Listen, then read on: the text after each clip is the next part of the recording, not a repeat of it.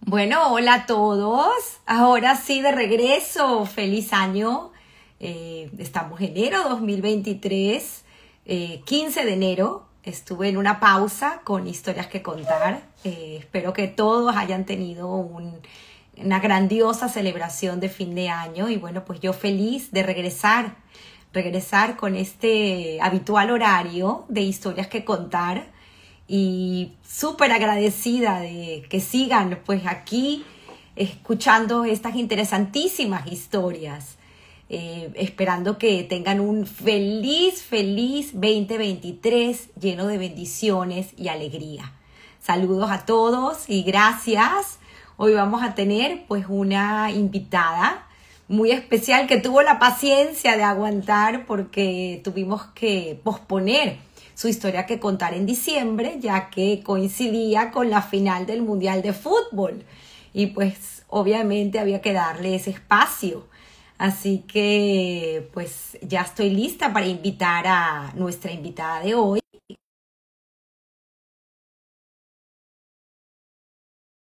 Por muchos años, ese era el nombre que conocían y de repente tuvo que cambiar su nombre al original a Cecia. ¿Cómo estás, Cecia? Muy buenos días. ¿qué tal? ¿Cómo estás? ¿Me muy ves bien? Muy, muy bien. Si quieres, baja un poquito la cámara para verte mejor, o sea, para más centrada. Perfecto.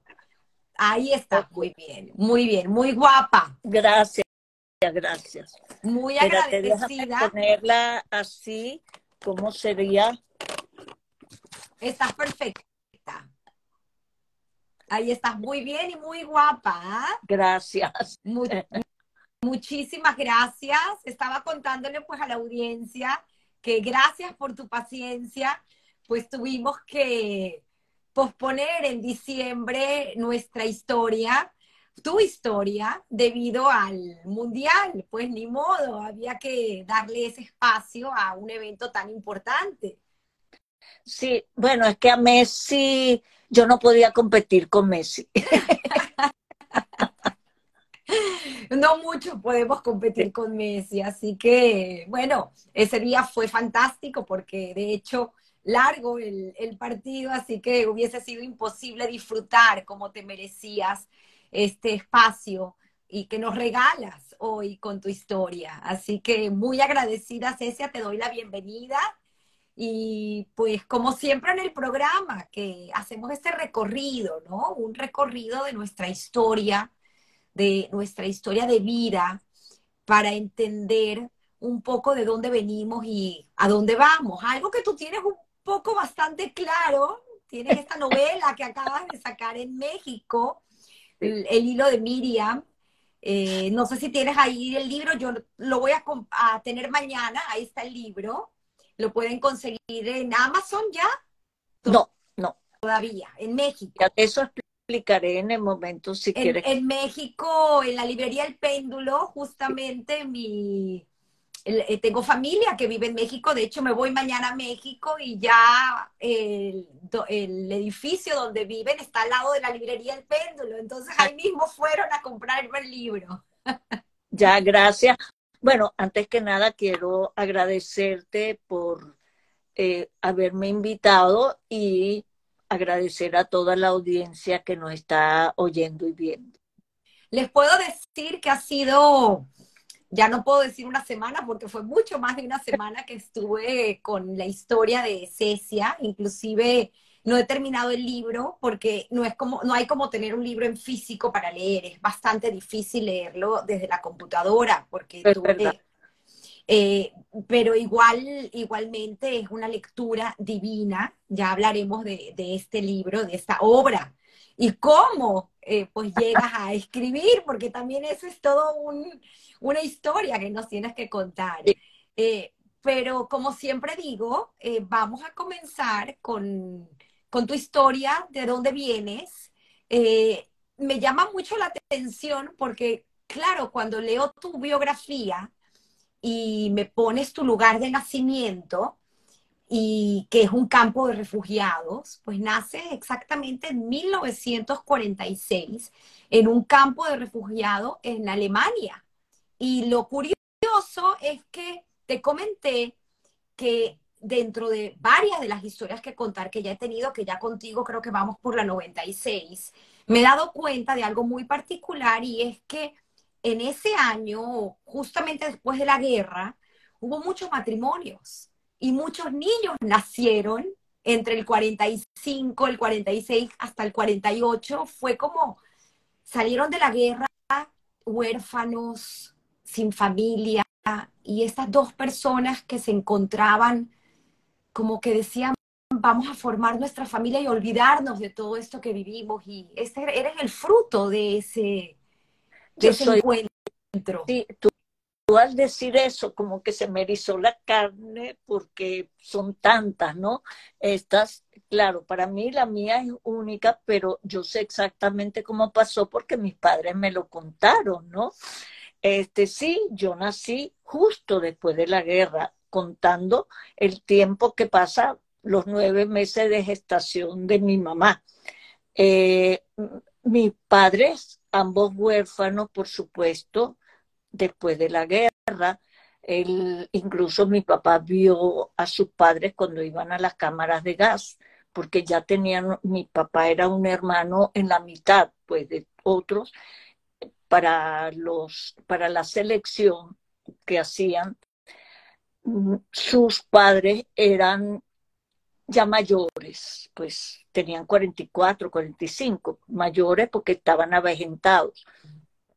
Entonces ambos fallecieron. Y de parte de mi mamá, que era huérfana de madre, porque a los nueve años falleció la mamá del corazón, pero el papá sí, y vivió hasta casi el final de la guerra, que era ortodoxo, lo vieron, me dijo mi mamá, pero murió en la solución final, mi abuelo. Eh, lo que podía haber sido mi abuelo. Yo digo que yo soy generación espontánea porque hablar de abuelos que no tuve es muy difícil, ¿no? Decir que tuve abuelos, pero que yo los conocí. Yo, eso es una carencia. Pues yo no tuve abuelos y la mayor parte de la familia que murió en el campo concentración. Pero entonces, mi mamá y mi papá, que tenían la misma edad, que sí, porque ellos fallecieron ya hace más de 10 mm. Vivieron bastante, por cierto, vieron nietos, bisnietos, así que entonces eh, ellos salieron a los 20 años de la guerra, o sea, a la guerra, eh, la guerra los atrapó, ellos tenían 15 años los dos. A los 15 años invaden Polonia, que de donde son ellos, yo soy más bien polaca a pesar de haber eh, nacido en Alemania, ¿no? Ambos padres polacos, o sea, Yuri Sanguini, como se llama. Entonces, eh, pues mira, te diré eh, lo que me cuentan. mi papá que pasó inclusive una cuestión así como que lo, lo, liberaron los, los soviéticos en ese momento y no se dio cuenta, pero se lo llevaban a Siberia, que eso fue la otra parte. Murieron muchos judíos después del holocausto. Y mi mamá sí se fue directamente con la misma edad al pueblito de donde ella era, de Kosminik. Que, era, tú estuviste, por cierto. Pudiste ir a... Sí, sí. Yo, después de adulta, decidí ir a ver mis raíces pueblo, del de mi mamá y de mi papá, que no era pueblo, que sino más bien era ciudad, en que yo fui a ambas partes. Y de todo eso yo tengo mis cuentos y mis historias. Entonces fui, y porque no es lo mismo que te lo cuenten a ir a ver de donde uno es. Entonces, eh, de esto podemos hablar más tarde, pero lo que sí importa es el encuentro de mis padres que es casi una historia de amor, que es como una historia de amor, porque eh, mi, mi, papá, cuando se vio perdido, él escapó, cuando se dio cuenta que lo estaban llevando los soviéticos a Siberia, él, en ese instinto de sobrevivencia que siempre él tuvo, porque eso es un, lo dijo Víctor Frankl en su libro Sentido la vida, de que lo primero que tiene el ser humano que puede vivir y otro que no va a vivir es un instinto de sobrevivencia, de poder vivir y atravesar por todo eso. Y no tiene que ser el más inteligente, por supuesto. Más bien los intelectuales y eso eran los primeros que fallecían. Entonces, mi papá, pues, eh, decidió ir al pueblo de donde estaba parte de su familia, que también era Kosminek. Él fue allá por la guerra. Entonces, em, una tía de mi mamá, que también se llamaba Miriam, hay muchas Miriam en mi familia, eh, que sobrevivió, no así su marido y su hijo. Mi mamá, que tenía 20 años, la tía tendría 40, 40 y pico, ella logró sobrevivir. Y eh, la tenía en su casa, en las ruinas de lo que podía haber sido la casa. Y mi papá deambulaba en el pueblo y mi tía, la tía de mi mamá, miró por el balcón y lo reconoció porque ellos se conocían. Mi mamá era novia con mi papá eh, en los guetos, se conocieron en los guetos, ¿no? En la guerra, en la propia guerra. Y le dijo, ay, aquí está Edek, y lo llamó, y bueno, y mi eh, los dos eran solteros, jóvenes, ¿y qué hicieron? Mi, mi tía era ortodoxa, entonces los casó. Increíble. Sí, los casó, hicieron una jupá, el vestido. ¿Ah? El vestido. El vestido. No, el vestido, si supieras, se lo prestó una amiga que lo, eso se hacía mucho en la, la, gente que no tenía recursos. Lo pusieron, lo cosieron al revés porque eran telas muy buenas que se hacían así, se lo, se lo cosieron al revés para que pudiera como tener un vestido nuevo, mi mamá. Eso me contó. Es increíble, increíble. Y claro que estas historias son fascinantes. Y lo que tú dices, porque si quieres podemos terminar de mencionar ese, e, e, ese episodio hasta que llegan pues al campo de refugiados, donde uno piensa, bueno, terminó la guerra y terminó. No, no. Eh, bueno, mi papá en ese sentido era un hombre muy habilidoso y luchador. Bueno, luchador toda su vida. Entonces, eh, claro, mi mamá queda embarazada porque en esa época, ¿cómo? Se casan y mi mamá queda embarazada, asustadísima de quedar embarazada, dice, ¿qué es esto? Eh, pero y en eso, pues, eh, vienen los soviéticos y se toman a Polonia. Entonces mis padres no iban a hacer eso de Guatemala a Guatepeor. Los soviéticos tampoco es que querían mucho a los judíos. Eh, iba a ser muy malo para ellos. Entonces se escapan de Polonia porque casi ya no podían salir. Se escapan en tren. Eh, mi mamá me cuenta encima los trenes, como se ven en las películas con los mexicanos y todo eso. Y ella pierde incluso todos los papeles, la cartera, qué sé yo. Yo tuve que sacar todos esos documentos de nuevo para poder hacer diligencia para ser polaca, ¿no? Entonces, em, eh, huyen y, claro, de la otra parte de la frontera está Alemania y está los Alpes. Y entonces yo nací en un pueblo bávaro, en Múnich. Yo nací en Múnich. Múnich es el, estado y yo nací en la ciudad de Fürstenfeldbruck, que, había, que, que era la parte tomada por los Estados Unidos, donde tenía campos de refugiados. Que de hecho conseguimos una fotografía de, del campo con varios, eh, varias personas que, que, estuvieron ahí. Tú naciste en ese campo. Sí, que se encargaban. Tú me mandaste la foto. A mí me emocionó mucho porque, eh, eh, como tal, los Estados Unidos hicieron, los norteamericanos, pues, que se encargaban de eso, pues tenían todo un grupo de cultura y tal, según me mandaste, ¿no? Vamos a hacer una pausa en el campo porque quiero regresar ahí. Obviamente hay una historia también increíble de cómo salen del campo y ese, esa travesía hasta por fin llegar a Venezuela. Pero quiero ir un poco más atrás porque la historia de, de, tu padre y de tu madre es eh, de verdad fascinante.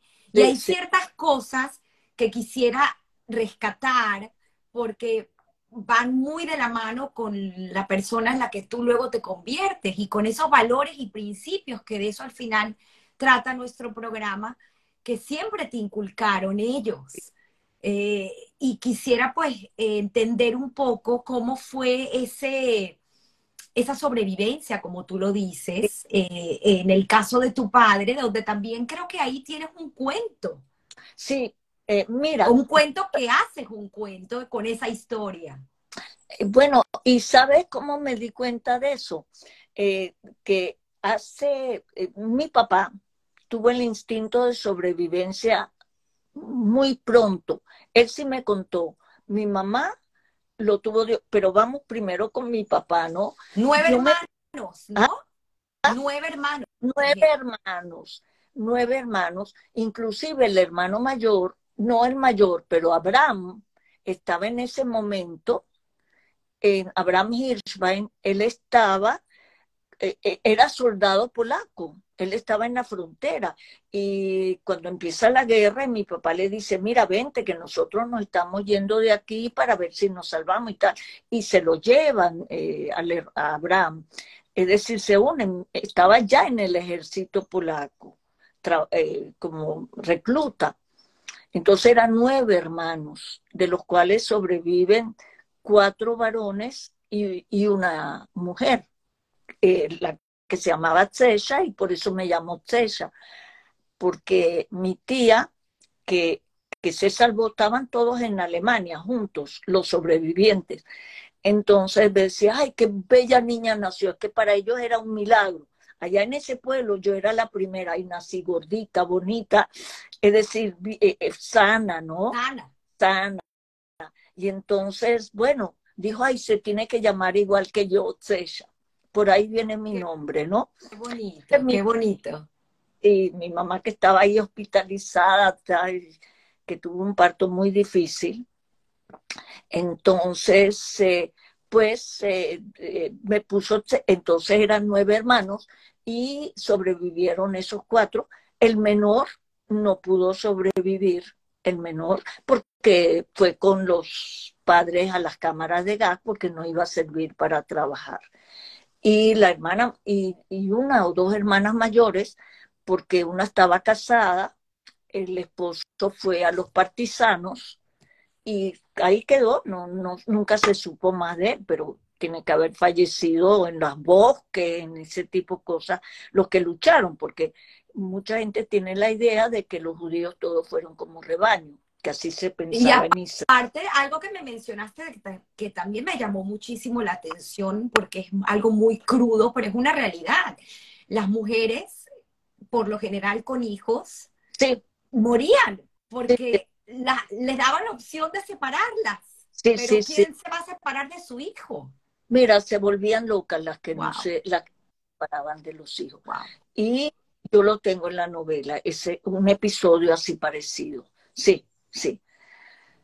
Lo, eh, eh, querían salvarlo y muchas cuando los hijos eran un poquito mayores los hacían correr al bosque o cosas así, pero cuando eran bebés le, le daban la opción, que el hijo iba a la hoguera y ella se salvaba. Mira, y, y eso que los rabinos les decían, mira, tú vas a poder tener más hijos, él no tiene, el bebé no tiene opción, pero sin embargo, mamá es mamá. Eso es un sentido que no. Y y yo sé de un que mi mamá me contó que un familiar de ella, después que entregó el hijo, se volvió loca. No, no, es, es muy difícil de, sobre, de sobrellevar eso. Sí, son historias. Yo las estoy contando así como separándome emocionalmente, porque si no tendría que estarme, como se atragantando a cada momento, ¿no? Son tus historias aparte, son, son, tus historias que escuchaste en casa. Sí, que escuché en casa y que las llevo en mi ADN. Pero cómo me vine a dar cuenta que era parte de mi vida, ¿no? Eh, es decir, antes era como algo natural, contaba, se hablaba, pero después yo fui, empecé a trabajar en la universidad, que se, pero de lo que me cuenta directamente del instinto de sobrevivencia, Eh, eh, yo tenía una columna fija en la suplemento cultural de Últimas Noticias, que era muy prestigioso, no el periódico en sí, sino el suplemento cultural de los domingos, que todos lo esperaban. Yo tenía ahí una columna fija que se llama La letra y sus oficiantes, que como título era bonito. Entonces el director me dijo, mira, tú que eres judía, ¿por qué no pones la página central? Yo lo busqué después de nuestra conversación, yo lo tenía en un sitio y no, no me acordaba, pero lo encontré, el periódico de la fecha ese. ¿ves? Imagínate, ¿qué fecha tiene? Bueno, la fecha que tiene 250595 del año 95, que se cumplía 10 eh, años, eh, uno, una o sea, una década más de la liberación de los campos de concentración. Era una fecha importante. Entonces me dijo que yo escribiera la página central. Y yo le dije, bueno, pero yo nunca he escrito sobre eso. Yo he leído, pero no he investigado, no, no, no sé si soy, bueno, y me para uno, o sea, una persona como yo, todo es un reto. Yo digo sí, ¿por qué no? El no no, no existe cuando uno va a hacer algo de, lo que es, de lo que es su campo, ¿no? A mí me dicen que haga una investigación científica, no la voy a hacer, pero de lo que es lo mío, sí. Entonces, bueno, eh, lo primero que se me ocurrió, bueno, leí mucho. Yo tengo una biblioteca, eso sí, una biblioteca bastante apreciable sobre el holocausto, campo concentración, entrevistas. Tengo el libro eh, que escribió eh, un, un judío general, doctor en psiquiatría, que fue al único que se le permitió ir e entrevistarse con los presos que iban a ser eh, fue, que iban a ser juzgados en Nuremberg. Goering, eh, Goebbels se había suicida, suicidado. Probablemente Goering se suicidó antes de ser ahorcado, que eso no se lo perdonó nadie, nunca se supo cómo le dieron la, el arsénico, la, la píldora esa para morir. Y, eh, pero todos los demás, que es las fotografías y las películas y todo eso son famosas, pero el que logró entrevistarse con cada uno de ellos, yo tengo ese libro. Es, es, es una, eh, extraordinario el libro. Se llama Juicio de Nuremberg. Y porque él quería saber qué movía a esa gente para hacer lo que hizo. Eso era una cosa psicológica que, es decir, con eso te quiero dar a entender que yo tenía y tengo una buena biblioteca sobre el holocausto. Entonces me puse a leer. Pero, ¿qué se me ocurrió? Contar la historia a mi papá. Mm. La, la historia a mi papá y entonces el título del artículo se llama o sea, del trabajo, porque era una reseña en las páginas centrales, historia y literatura campo de exterminio y sobrevivencia. Así lo llamé yo. ¿Y qué cuento ahí? Por Cecia Hirschman y hago justamente una cita de Víctor Frankel sobre lo que es la sobrevivencia. Ya, ya en esa época, imagínate, ¿hace cuántos años de eso? ¿95? Como 30 y algo, ¿no? Sí, sí, sí. Entonces, sí. Entonces yo lo que lo enfoqué en ese momento es en el hecho de cómo mi papá tuvo el instinto de sobrevivencia a través de una historia, un cuento, que era semicuento. Todavía yo no tenía la clara idea de que yo podía ser cuentista. Yo era investigadora, ensayista en ese momento y, y escribí libros de investigación y todo eso. Entonces, pues escribí la historia de mi papá, que es fascinante. Te la puedo resumir, ¿no? ¿Te parece? Si quieres, sí, por supuesto, porque lo que quería llegar es ese, e, ese relato donde dice cómo él tiene esa cercanía a la muerte y es cuando se da cuenta que tiene que sobrevivir. Sí, él eh, es como un thriller, por, a mí me impresionó mucho y eso es lo que yo conté, que mm, mi papá estaba en un pelotón de fusilamiento que los cogían de a 10 en 10 y había una fosa común ya cavada por otros anteriores, creo que por eh, dos o tres antes de él. Y entonces, pa, fusilaron delante de mi papá a 10 personas y mi papá y otros nueve se encargaron de echarlos a la fosa común. Y en ese momento ya estaban en posición a disparar a mi papá y a otros más. Y en eso mi papá oye, bueno, eso ya lo puse yo bien dramático, llega un general que oye los cascos de un caballo y la verdad que el general nazi hace un grito, está borracho y le dice al pelotón de fusilamiento que paren que paren de disparar porque le duele la cabeza o no sé, estaba borracho, qué sé. Y mi papá se salva. Eh, eh, debe ser una sensación terrible. Eso la describe Dostoyevsky en una novela, en su vida, en su historia de su vida, cuando dice que él estuvo a punto de ser fusilado porque lo, eh, lo acusaron de algo y entonces cuando lo detienen y no lo fusilan, le quedó para toda la vida ese trauma. Entonces, eh, mi papá lo primero que hace es irse hacia un paredón y caminar por las paredes, ¿no? Y dice, yo me tengo que salvar porque aquí tengo, me puede pasar cualquier cosa. Y llegó hasta el pueblo donde conocía a un farmacéutico y, y, le toca la puerta, que no era judío, porque a los judíos él no se iba a hospedar o quedar en casa de otros judíos, sabía que todos los judíos los buscaban, ya él se dio cuenta. Entonces, pues el, el, el señor, el farmacéutico, le dice a mi papá, ay, yo no encuentro a mi hijo, tú lo has visto en algún lado. Y antes yo cuento en eso de que él había visto cómo los nazis lo habían colgado de un árbol y lo habían matado y abajo estaban los lentes de él porque usaba lentes rotos. Pero él no se lo dijo porque ya él tenía el instinto de sobrevivencia. Él sabía que si él le contaba que él vio morir a su hijo, él no lo iba a cobijar por lo menos por una noche, que él quería pasar ahí para el día siguiente huir a otra cosa.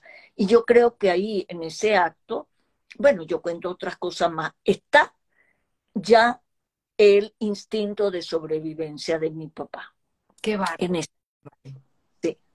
Qué bárbaro. Gracias por compartirlo, porque sé que tienes demasiada historia que contar. Sí. Pero ahí vamos sacando con hilo, pues algunas cosas que creo que bien vale la pena que la audiencia escuche el día de hoy y que luego, por supuesto, hagan la lectura de, estos cuentos maravillosos que tienes publicados y además el, libro que sacaste recientemente y que estoy segura que vas a seguir en esta línea de, cuentos y novelas. Me encanta.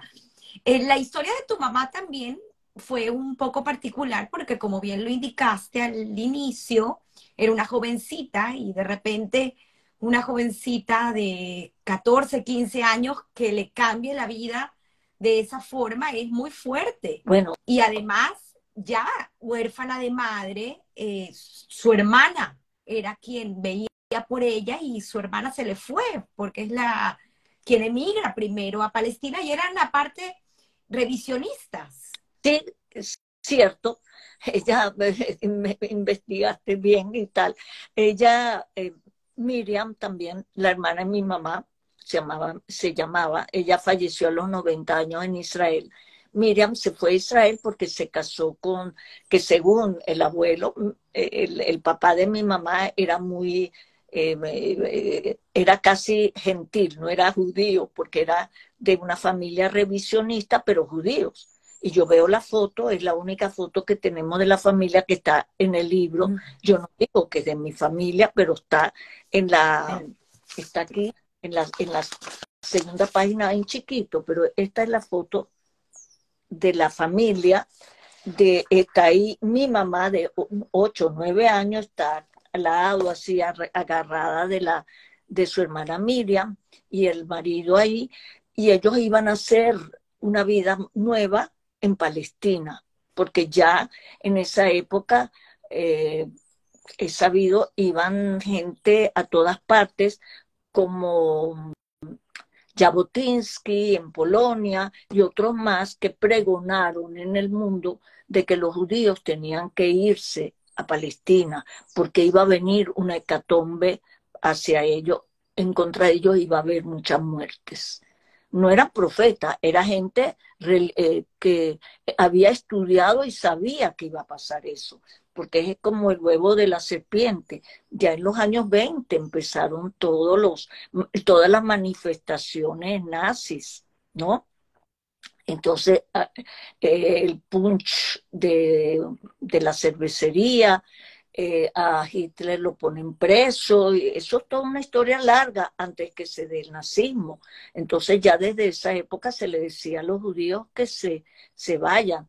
Eh, Amos Oz lo cuenta en la historia de su familia, que el hermano, el tío de él, creo, él se quedó en su ciudad, que era Polonia o Alemania, no me acuerdo ahorita, eh, y él dijo, no, yo soy un profesor universitario, a mí nadie me va a tocar. y, y, lo mataron, ¿ok? Los nazis, o sea, lo metieron en campo de concentración y murió y, se salvó él. Y pues, y la mamá de, de Amos sí, debe ser un hermano de Amos y ella no, no pudo sobrellevar eso, siempre estaba mal, y porque la demás familia se vino para Palestina, que es donde nació Amos Entonces pasó eso, que mucho, que había gente que le decía, y pues mi tía, mm, em, lo que fue, em, era así, mi tía Miriam, la hermana de mi mamá, se fue a Israel, que por eso nosotros íbamos tanto de visita. Y, por eso se salva también. también. quién sabe si se hubiese quedado y no lo puede contar. Fuera salvado. Pero ella se tu madre se queda con su otra hermana. Con las otras dos hermanas. Una sí murió en el campo de concentración y otra hermana se salvó. Pero era un poquito enferma y justamente eh, lo que se va a narrar, después podemos hablar, en el hilo de Miriam es que la prima hermana de mi mamá, que se llama Miriam, mi mamá, una hermana de eh, mi mamá, y la, porque la otra hermana estaba medio enferma y ya los nazis la mataron, y una hermana de la Miriam Lineal, lo, hicieron juntas y ellas sobrevivieron un poco por eso. Estaban muy unidas y bueno, y mi mamá dice que se salvó también porque ella eh, estaba, bueno, primero que se veía muy llenita, ella era baja, pero nunca, ella me cuenta, mm. tenía mucha cintura, entonces siempre parecía que era muy sana, porque los muy flacos siempre seleccionaban para entonces ella tuvo una eh, se cayó de las barracas esas donde las ponían y se partió el brazo.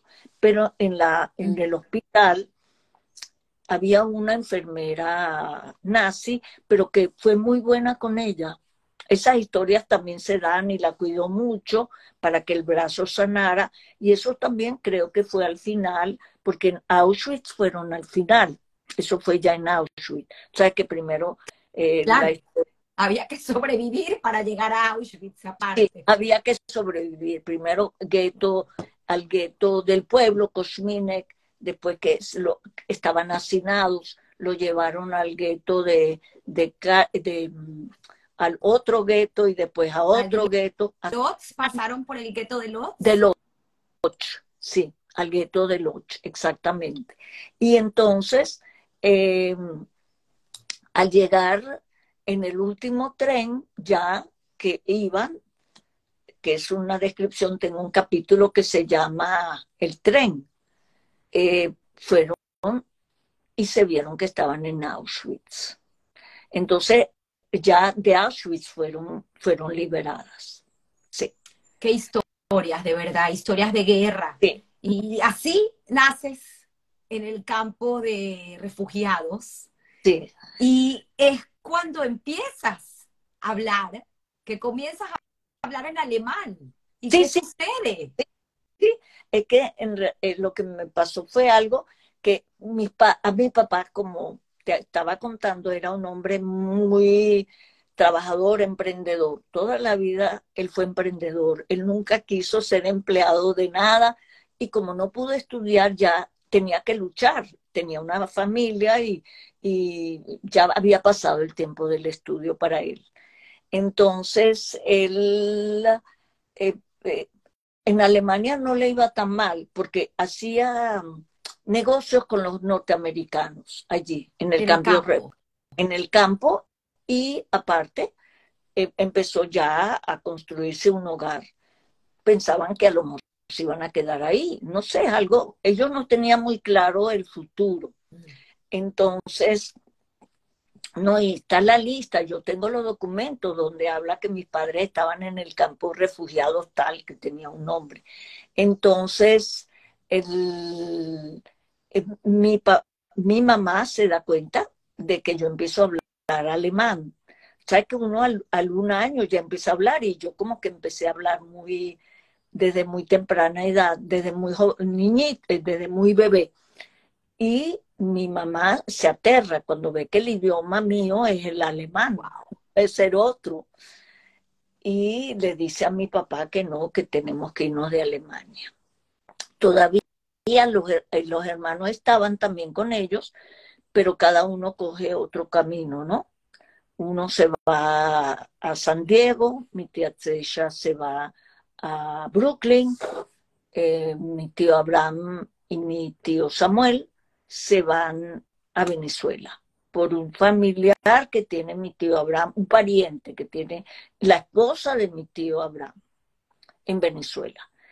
Entonces, eh, mi papá, eh, mi mamá le dice, mira, yo tengo una hermana en Israel, pero eso todo el mundo se entera después de la guerra, por supuesto, cartas. Mi tía no sabía que tenía, que mi mamá estaba viva o no, hasta después de la guerra. Entonces, bueno, nos fuimos de ahí a Israel. Ese fue el periplo a Israel. Entonces, que fue también otra travesía, porque en ese tiempo, bueno, para contarlo, pero vale la pena también mencionarlo. No es como hoy en día que uno agarra y decide me voy de viaje mañana y ya. Era ah, permisos. Eh, creo que la Joint en todo momento siempre estuvo presente ayudando para estas, eh, para ah, ah. ubicar, por llamarlo así. Sí, la Joint se ocupó de eso y también eh, lo que atravesó y después podemos decirlo de mi tía, de, mi, de Miriam Lineal, fue también la Aliyah Bet. pero, pero la Correcto. era la que ayudaba en una forma legal. Correcto. Entonces, eh, que por cierto, esta Miriam, vale la pena mencionarlo, porque larga vida vive en Israel, 101 años, amén. Años, sí, ella vive todavía y yo estaba muy deseosa que saliera el libro antes que ella falle eh, viva ella todavía, vamos a decirlo. Y lo, Amén. no tiene hijos, nietos, bisnietos, sí. Qué bonito. Sí. Llegas a Israel. Sí, sí. Ah. llego a Israel que no deja de ser un trauma, porque de Alemania, yo nací en Alemania, pero de dos años yo no sé si uno se da tanta cuenta, pero creo que sí, porque yo viví un poco el trauma de vivir en Israel. Claro, pero aprendí. Porque llegas cuando recién se está formando el Estado de Israel. Eh, fue un momento difícil. Sí, ya cuando llegamos nosotros, ya había Estado de Israel y hay fotografías de los desfiles, de la independencia, Yom Ha'atzmaut, eh, fue en el 48, ¿no? Y yo nací en el 46, tenía dos años, sí, recién se estaba formando. Yo tenía dos años, casi tres años puede ser, cuando yo llegué a Israel. Eh, sí, llegamos, pues me trajeron. ¿Y tu hermana Judy nace en Israel? sí, mi hermana Judy nace ya en Israel. Entonces uno dice, como cosa del destino que su destino fue volver a Israel, porque ella vive en Israel. A los 17 años vuelve a Israel. Entonces, porque aquí cerraron en Venezuela, estoy aquí ahorita en Venezuela, digo, cuando digo aquí es porque estoy en Venezuela. Entonces, eh, ella se fue a los 17 años, cerraron la universidad, fue la época caldera que hubo revuelos en la Universidad Central y cerraron la Facultad de Ingeniería donde ella quería donde estaba inscrita. Entonces, bueno, le pareció bien ir a estudiar a Israel. Entonces, eh, tuvo que aprender hebreo. Claro. había los eh, ulpan, que, que le enseñaban, le daban clases, o sea, había facilidades para los que hacían aliá, que quiere decir, aliá, tú sabes, esa eh, es una palabra en hebreo que significa que hacían como subir, este, ascensión, pero inmigrar a Israel, pero tiene esa palabra, eh, eh, tiene esa connotación. Entonces, este, bueno, lo más natural es ir a Israel y mis padres estaban en Haifa y tenía ya familia de nuestra que se habían ido como la tía Miriam que los casó, la tía de mi mamá, que ellos se habían ido de Israel directo de, Polonia. Ellos lograron ir como, como la Miriam Lilian, que ellos no pensaron en otro país, sino en irse a Israel. Y entonces nosotros recalamos en Israel, pero que para eh, mi papá también fue muy difícil porque tenía que otra vez empezar eh, a ver qué hacía para mantenerse. Sé que teníamos una moto donde mi papá me iba a buscar del colegio. Sí, fue, pero yo me estaba habituando a Israel bastante, ¿no? Bueno, era chiquita, no me quedaba otro remedio. Sí. Y a los siete años, ¿qué pasa? Sí, exactamente.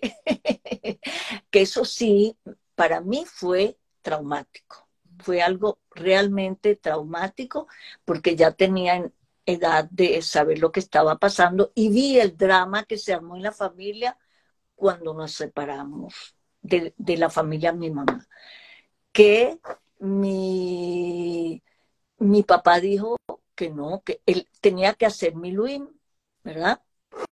Entonces él dijo que no, que eso no era correcto. sí. Bueno, eso se llama, sí, eh, eh, eh, son 30 días que tenían que hacer ejercicios, no es propiamente el ejército, que tenía que hacer, es decir, el ejército, como tú dices, pero hacer prácticas en el ejército. Entonces, pues él, eso no lo quería. Y, él decía que todo se lo llevaba él, que, no le gustó no le gustó. En realidad no se sentía a gusto y tenía dos hermanos en Venezuela y un hermano en Estados Unidos. Entonces él, eh, los hermanos le pidieron y le salió la visa, la primera que le salió fue a Venezuela. Imagínate. El destino nos llevó a Venezuela. Por Génova. Sí, exactamente en un barco wow. que se llama eh, Urimare, yo tengo ahí la foto. En, segunda clase, mujeres y hombres separados. Separados. Y eh, yo me acuerdo mi mamá con la bebé, con Judy, de un año que vomitaba todo el tiempo allá abajo y puro espagueti. Mi papá me contaba que lo que había era espagueti, espagueti.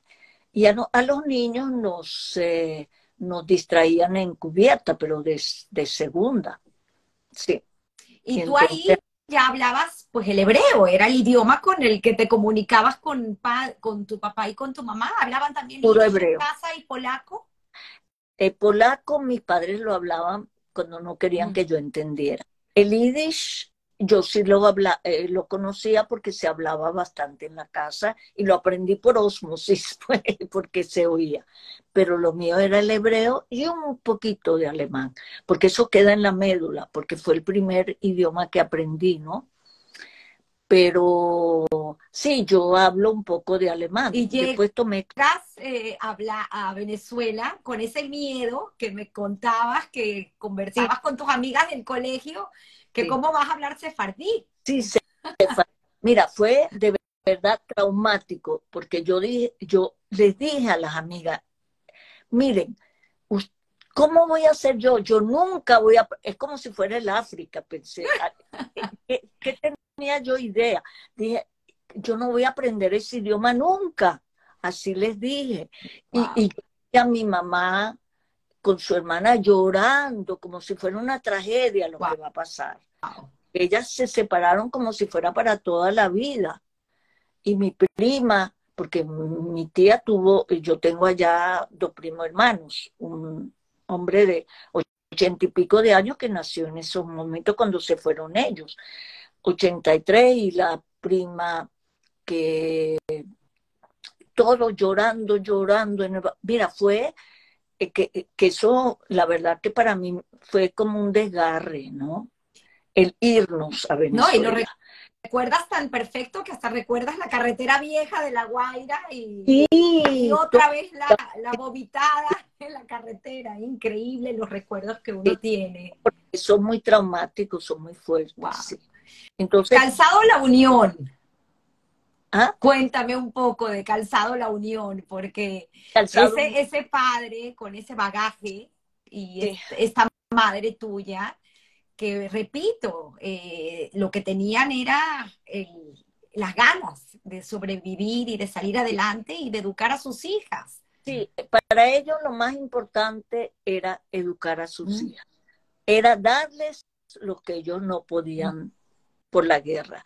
Y ellos decían que lo más importante es la educación, que ellas estudiaran, que sus hijas tenían que estudiar.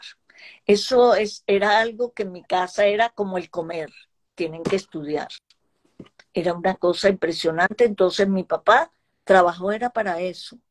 Para que... Y entras tú en el Moral y Luces, tu hermana lo hace más tarde. Sí, porque ella era muy flaquita en ese momento, no sé, y, y nosotros vivíamos en Quinta Crespo, si la gente se acuerda dónde queda, y en ese momento no existía la avenida Baral, todo era por callecitas, el Quintaqueco es después del centro de Caracas, más allá, ¿no? Y eh, recuerdas que tu padre te llevaba agarrada de la mano a comprar al mercado. Al mercado y entonces delante, allí del mercado, había un hombre que vendía, que, eh, eh, un carrito que vendía, tenía una batidora y vendía leche, batido de lechosa, pero en ese momento era con leche y huevo crudo y canela le echaban. Entonces la ñapita te daban en esa época en un vasito chiquito y yo me lo tomaba la ñapita. Qué bonito, qué bonitos recuerdos. Sí, muy bien. Y, tu padre entonces comienza con este pequeño negocio, con su oficio de zapatero que conocía de, de toda la vida. Sí, mira, inclusive eh, el primer, cuenta Harry Aben, que falleció unos cuantos años, el arquitecto y escultor, ¿no?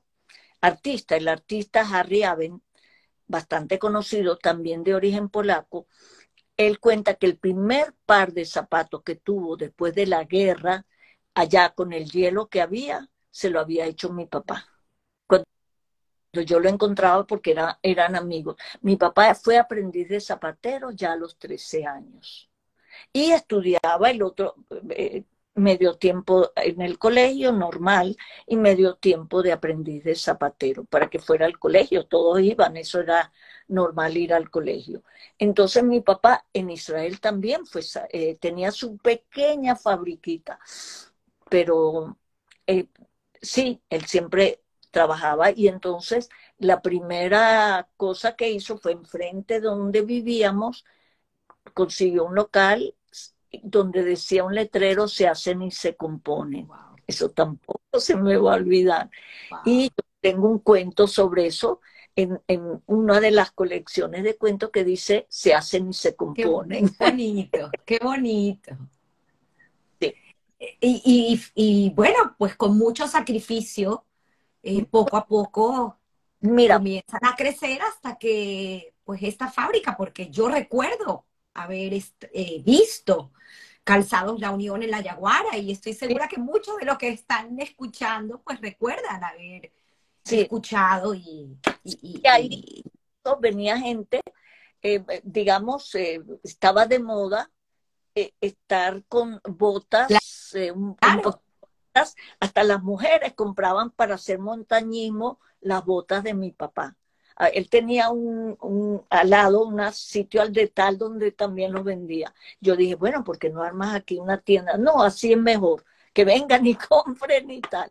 Entonces, mi papá hacía para, después llegó a ser ya cuando era más grande, pero ahí en se hacen y se componen, empezó. Luego otro local un poquito más grande, pero yo lo vi, llegaba a la casa a las 12 de la noche, trabajaron muy duro.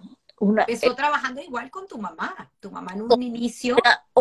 Hombro que de hecho tienes una historia muy increíble porque me contabas, o no sé si me lo contaste o lo leí en el libro, ya no sé dónde, pero que tenían que, cuando viajaban, pues viajaban separados, papá y mamá separados porque alguien tenía que encargarse del negocio. Sí, hasta cuando fuimos a Israel por la primera vez, fueron mis dos, eh, eh, mi mamá, nosotras dos, eh, a Israel.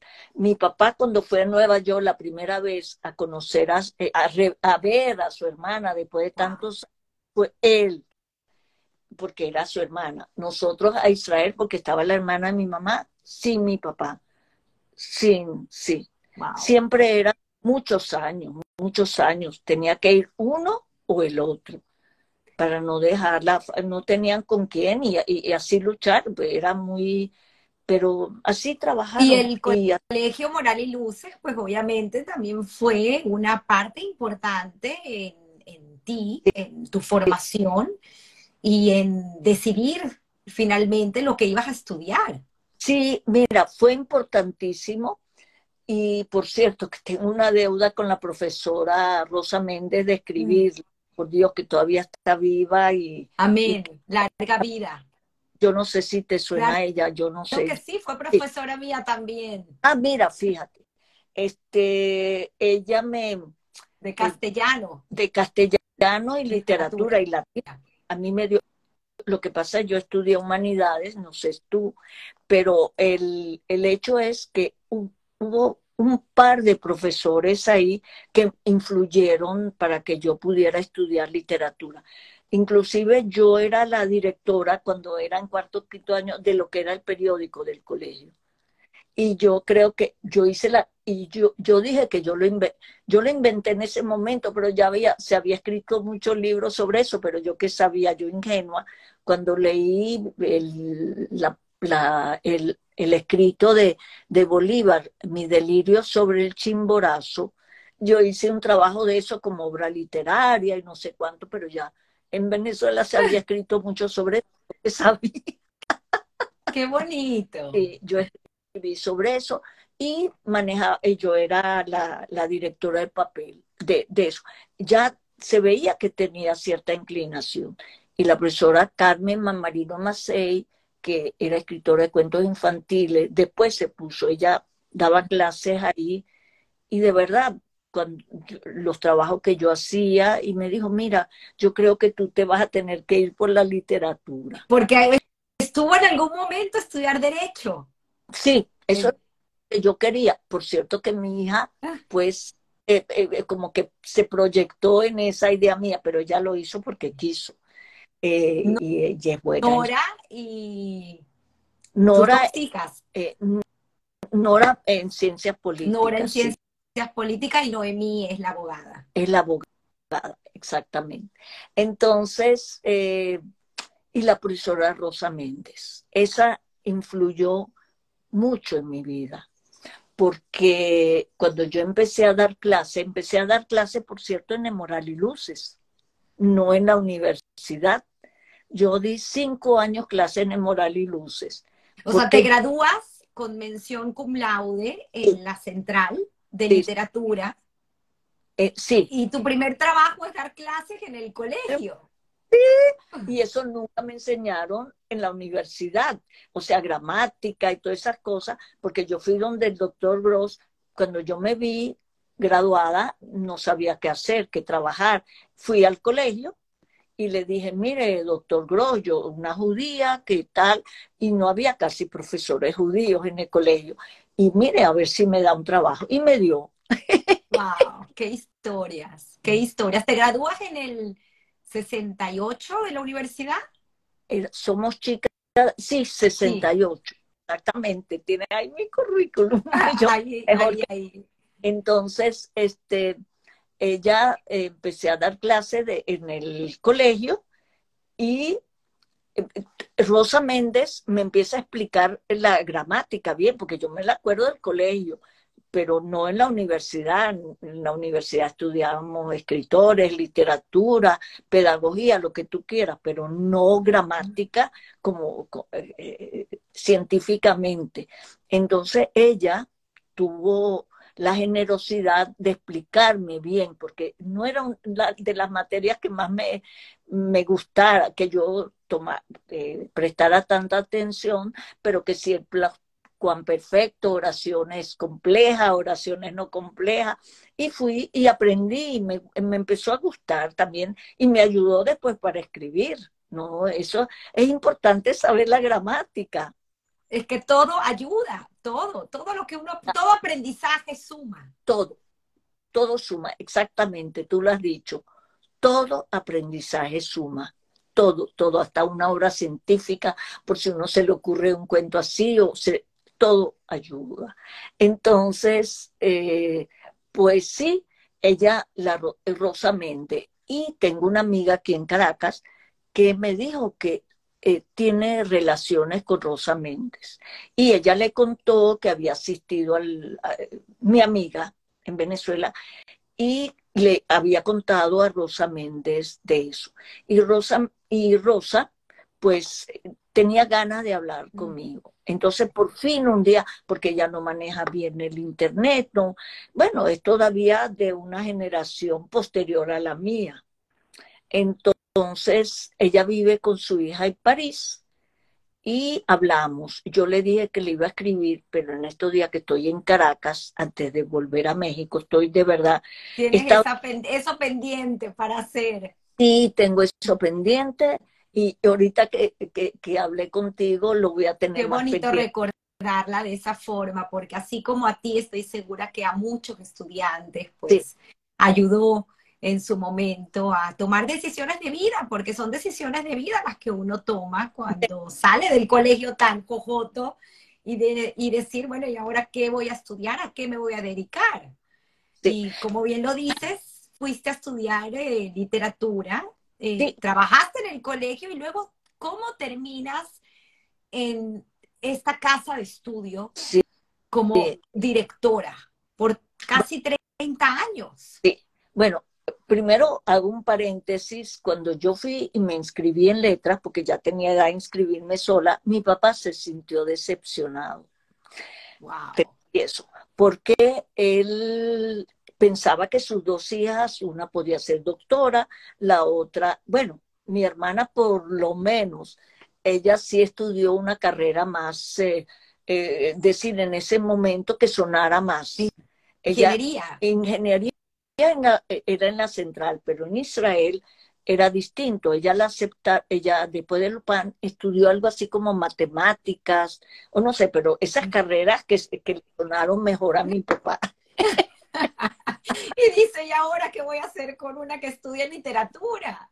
Sí, bueno, pero yo era lo que quería, ¿no? pero mi papá eh, eh, vale la pena mencionarlo, creo que lo tengo por aquí escrito este artículo de Calzados Las Uniones ah, que le hacen a tu padre, donde, uy, y casi me sacaste a mí una lágrima. Bueno, donde dice, en 1992, cuando hacen, creo que la venta de la fábrica, más adelante no, ahí vista, no, la, la, fábrica en, después del 2000. No. Tu eh, gran orgullo es su hija, Cecia Hirschfeld. Sí, e, él, le hicieron una entrevista que yo lo encontré hace poco, es buscando y cuando para entrevistarme contigo, ¿no? yo lo tenía ya eh, borrado de mi mente, pero cuando yo lo tenía en un libro, eso sí lo tenía muy bien en el libro este que yo estaba investigando, Crónica del Holocausto, y lo guardé ahí, justamente porque era parte de una investigación y cómo lo tenía guardado es un milagro también. El artículo, eh, bueno, yo sí guardé, tengo todo un archivo de mis artículos de, yo pensaba en un momento dado hacer y que sí un libro de eso, pero nunca lo hice. Entonces, eh, un libro de todas mis crónicas de, de, los, de los ensayos de la letra y llamarlo La letra y sus oficiantes. Entonces, eh, lo guardé posiblemente ahí, pero ahorita ya ni me recuerdo cómo lo encontré, pero lo tenía ahí metido. Puede ser de, desde el 96, eh, cuando, no, lo encontré para escribir mi primera serie de cuentos ahí. Entonces, que tiene también su historia, es que todo se une, ¿no? El mundo es una madeja de, como tú dices, que uno tiene que mirar al pasado para saber qué es lo que está pasando y qué es lo que pasa después, ¿no? Todo lo que ocurre, que no es casual, sino causal. Todo es causa uno del otro, ¿verdad? historias que contar tiene que ver con eso, ¿cierto? Y con la mejor hilandera posible que tenemos hoy, que es Cecia. Me encanta. sí, gracias. Muy Ahí vamos. Ahí vamos. Entonces, eh, bueno, eh, me meto, eh, tiene que ver con, doy el salto porque cinco años, antes de contarte esto, cinco años dando clases ya me parecía bastante. O sea, repetir, tú no podías hacer más nada porque había un programa. Yo traía a veces que si discos, que si yo tenía, no sé qué, traje el Tannhauser porque tenía que ver con el, con la literatura alemana, no sé con algo tenía que ver, yo traje mucho disco al salón de clase y además no le gustaba tanto a, lo, a la dirección ese tipo de cosas, que yo hacía un poco distintas para, para que sea no tan fastidioso el dar la Un poco fuera de la caja, como diría uno hoy. Sí, algo así. Entonces eh, yo empecé a buscar y por la suerte eh, estaba relacionada con el doctor Neri, Rafael Neri, creo que se llamaba, que fue, re, lo nombraron rector, y entonces yo tenía que ver, y estaba Gustavo Einstein en la dirección de cultura, y fui a hablar, le mostré mi currículum, y bueno, me, me tomaron como eh, instructor primero. Entré, pero que había un cargo es en el Instituto de Estudios Panamericanos, no en la facultad, que para mí era mejor. Yo quería ir a investigar, no dar clase todo el tiempo. Lo mío es investigar, eso, eso ya está, ahí se determinó. Entonces, claro, en el instituto, que mi papá decía, bueno, no vas a pasar de ahí, porque él todavía subestimaba las cosas de la universidad, del colegio, toda esa cosa literaria. Entonces, pero empecé a publicar libros de, cosas de investigación, ya siempre empezó a enterar más y, por cierto, mis dos padres asistían a cada libro que yo publicaba, que era del... Entonces, por cosas del, del destino, no de la política universitaria, a mí me tocaba por por eh, escalafón. Tú sabes que en la universidad se va ascendiendo, es por escalafón. Eso es eh, instructor, eh, agregado, asociado y después titular. Son muchos los pasos y para cada paso tienes que presentar trabajo de ascenso y bueno, yo los publicaba después porque salía mención publicación y así. Entonces, llegó un punto en que la única que tenía escalafón para ser directora era yo. Y el decano, bueno, decidió que yo fuera la directora. Entonces fui directora muchísimos años. Entonces a mi papá le hacen una entrevista en agosto de 1992. En, como ya él era como quien dice industrial del cansado, el único judeo polaco entre puros italianos.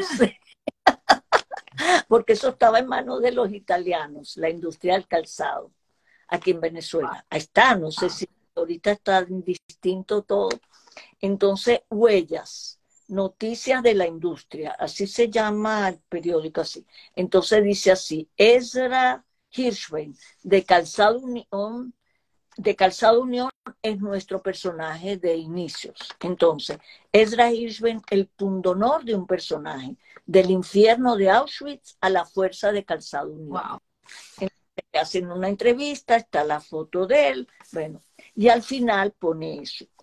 Pero porque ahí dice que le hace zapatos a la industria, o sea, a Cerveza Polar, sobre todo a la electricidad Caracas, con aislantes, a militares, al metro de Caracas, que estaba arrancando bien. Y, pero dice, la electricidad de Caracas y sus filiales, bueno, pero su gran orgullo, con esa frase, wow. él, pero su gran orgullo, como él mismo lo manifestó, es Cecia Hirschbein, su hija, quien es directora de estudios hispanoamericanos de la UCB. ¡Wow! Qué bonito, qué bonito, de verdad. Con toda esta cuestión que le pasó que una judía podía ser directora en una cuestión en la universidad. Claro, claro, hay que entender, por eso es que es tan bonito eh, entender de dónde venimos para entender la esencia de, cuando pasan estas pequeñas cosas, entender lo grande que significan para quienes le sucede, ¿no? El tener, haber tenido la oportunidad de que su hija tenga un puesto importante en una universidad, sí, siendo judía. Pensó así. Yo esto, eh, uno como ser humano, persona, lo ve más a la distancia, yo no, uno no le da tanta importancia, le da en su justo valor, ¿ves? no las cosas van sucediendo. Además, eh, es increíble porque, repito, yo tengo una admiración por eh, ti como mujer. Ah. Una mujer eh, fascinante que ha sabido sacarle provecho a la vida. Y, y, además estudiaste luego dos maestrías. Sí, correcto. Y tenías a tus dos niñas. O sea, no fue fácil. Creo que me contabas inclusive cosas como que una de las maestrías la hiciste en la Simón Bolívar y llevabas a las niñas a jugar en el lago con los patos mientras tú estabas en un aula de clases. Sí, sí, sí. En esa época se podía, yo la llevaba, era un bonito paseo, ahí había un lago precioso y arriba estaban las clases, que yo hasta podía de vez en cuando verlas de lado.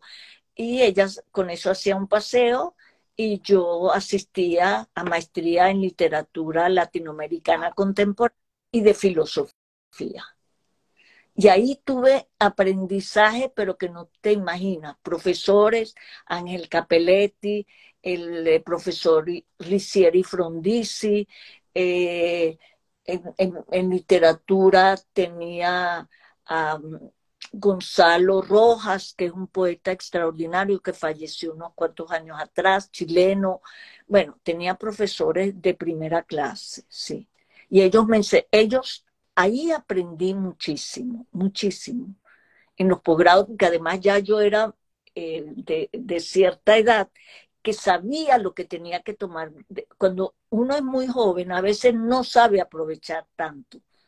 Eh, eh, todo es aprendizaje, pero aprovechar más de verdad lo puede hacer un poquito más adulto, de los profesores una carrera fascinante, como lo dije, con esta trayectoria tan fascinante en la universidad y con estos estudios que te permitieron formarte. Pero me llama también la atención que en el momento que te jubilas, te reinventas. Me reinvento. ah, sí, claro. Eso es al final. No, es que, eh, como comprenderás, tú, tú dices, nací en el 46 terminó de, en la universidad después de 30 años. Eh, y, tenía ya 32, 33 años todavía siendo directora, pero uno tiene que como que dar el bastón, o sea, el, el, el testigo a otra persona, ¿no? Este, yo dije hasta aquí llegué, no sé, algo, eh, acontecimientos en mi vida. Creo que también me llama la atención algo que me mencionaste y y me encantaría que lo digas en público porque es una lección para muchos que toman estos cargos de, poder, porque al final son cargos de poder.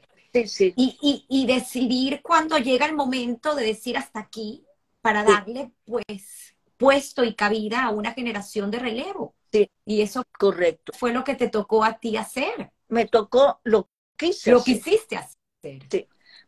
Me lo quise hacer porque ya eh, dije hasta aquí llegué y entonces me salió en eso, sí, tuve la suerte una, una, una invitación para eh, el Instituto de Estudios Latinoamericanos en la Universidad de Londres. Y de ahí, de la, no de la jubilación de directora, fui a la Universidad de Londres con beca de la Universidad Central y de ahí después me jubilé. Wow. wow. Dije hasta, no, y la Universidad de Londres para mí fue también una, una experiencia interesantísima, porque ahí Ahí empezaron a arrancar los emails, aprendí ahí a tener una computadora con email, todo, todo eso. Entonces, sí, dije, hasta aquí llegó mi carrera académica. Sí, y entonces eh, pedí la jubilación porque la Universidad Central, yo creo que eso es en Venezuela, hay en países que te obligan a jubilarte, creo, no sé. Correcto. sí, en eh, en Venezuela tú te puedes jubilar, pero también seguir dando clases y te pagan extra o cosas así, pero te obligan un horario, que era lo que yo no quería. Yo quería ser una mujer libre. Libre. Otra sí, sí, sí, porque eso de ir a un horario, una cosa, ya yo no lo quería más. Entonces, eh, yo, eh, yo sí me dije, ¿qué hago ahora? Eh, pero sabía, pero bien, no, no, no tenía ni crisis existencial ni nada, sino que me estaba preguntando qué cosas hacer.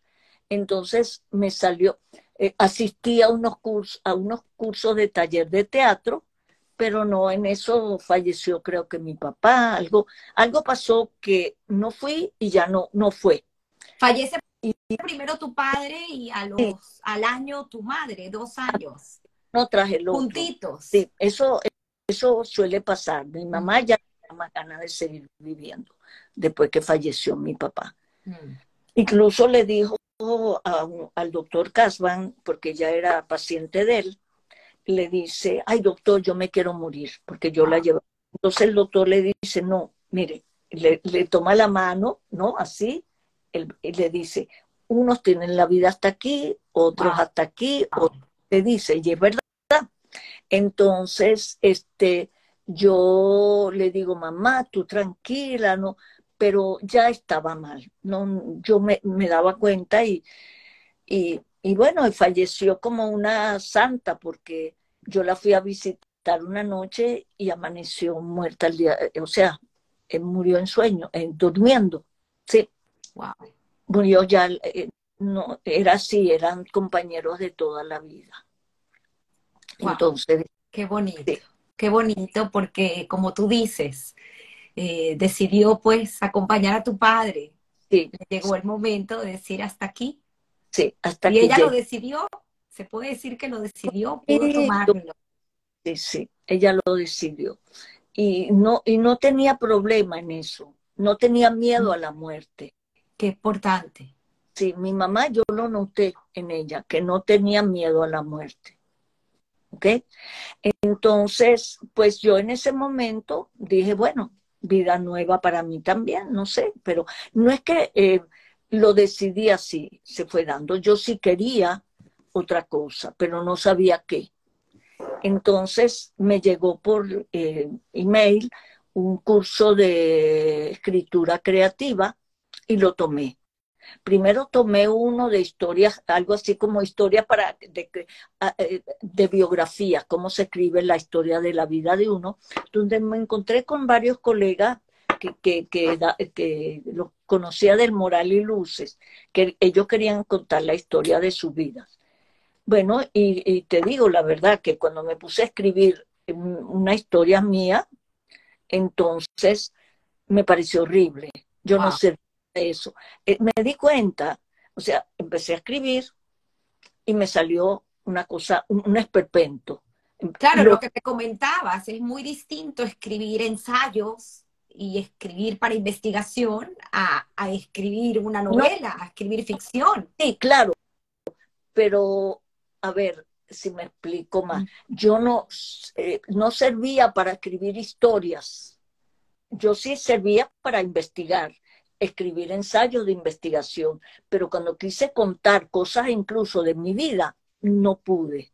O sea, yo no, para que yo escriba una autobiografía, no sé si, eso ya tendría que ser un poquito imaginativa, no sé si podría. Bueno, tendría que estudiar y hacerlo.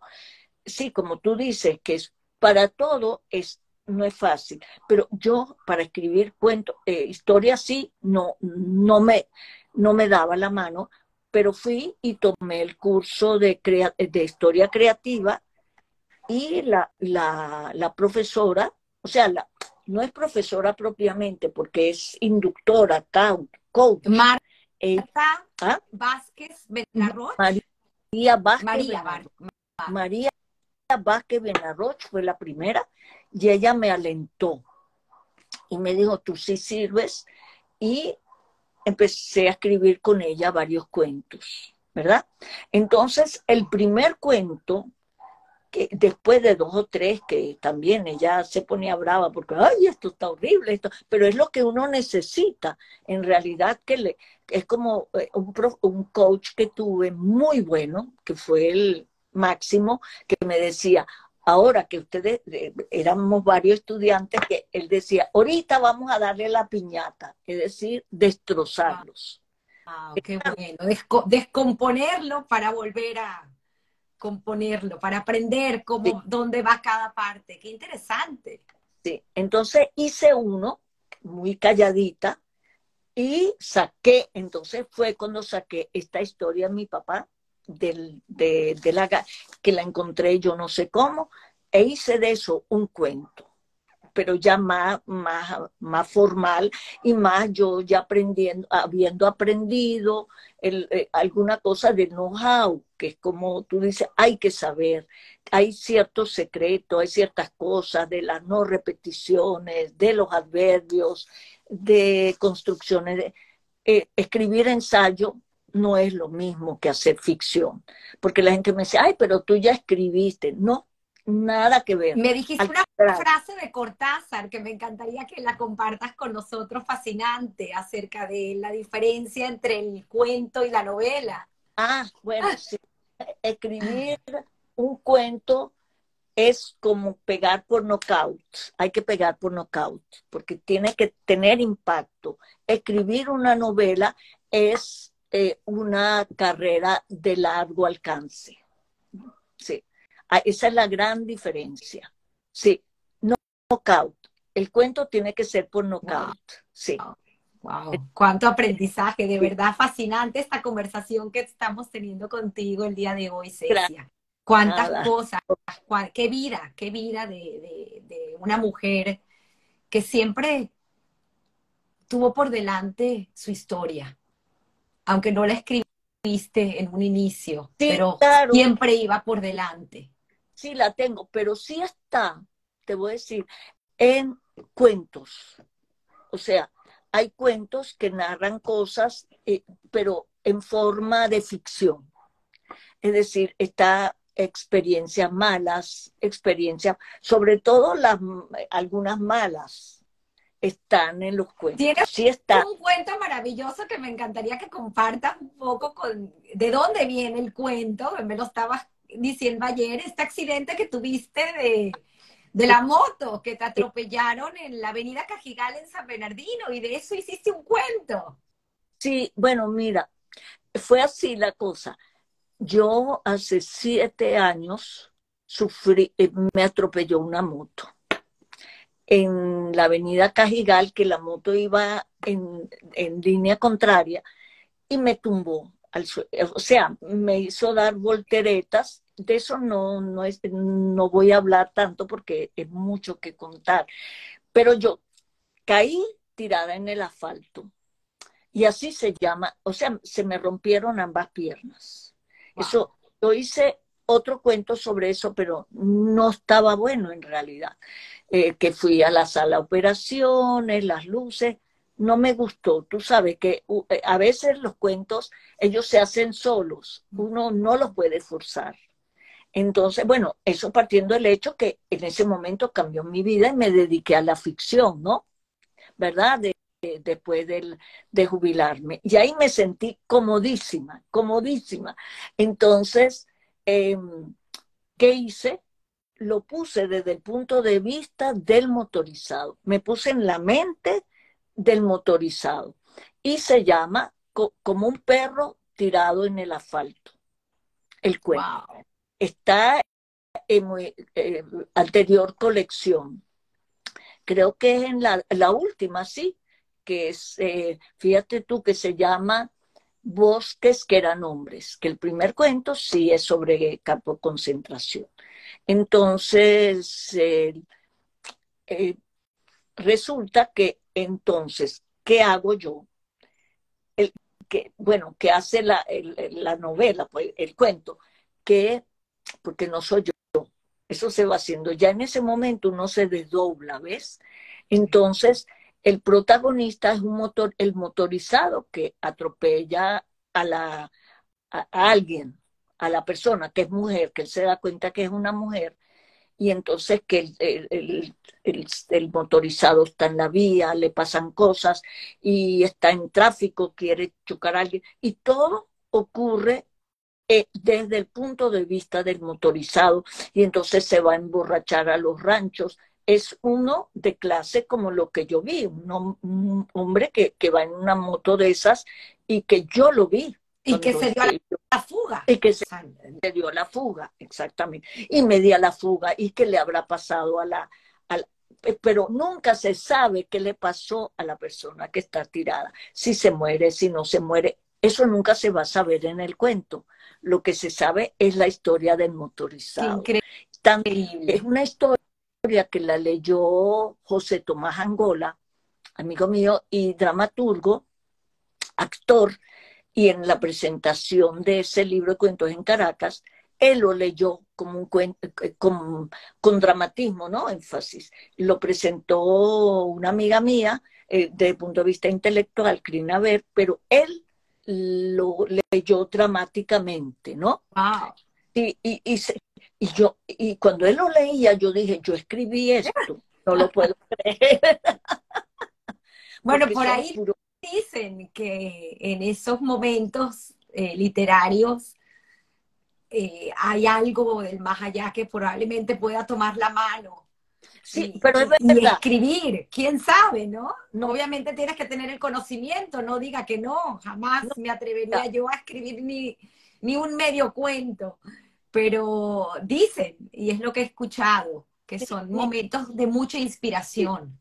Eh, eh, es inspiración, no, no sé si la palabra es inspiración, hay que tener inspiración. Stefan Zweig decía que hay un por ciento de inspiración y 95% de trabajo, dice Stefan Zweig. Y eso lo dice en su libro sobre el arte. Hay que tener inspiración, obviamente, es decir, pero mucho trabajo.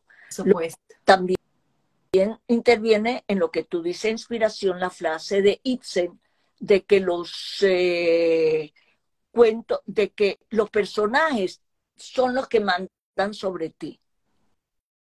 Ellos te hacen, ellos mandan sobre ti, no tú sobre ellos. Eso Ahí demuestra la humildad de un escritor al momento de tomar la pluma. Sí, es así. Qué bonito. Y es así. Sí. Y qué bonito.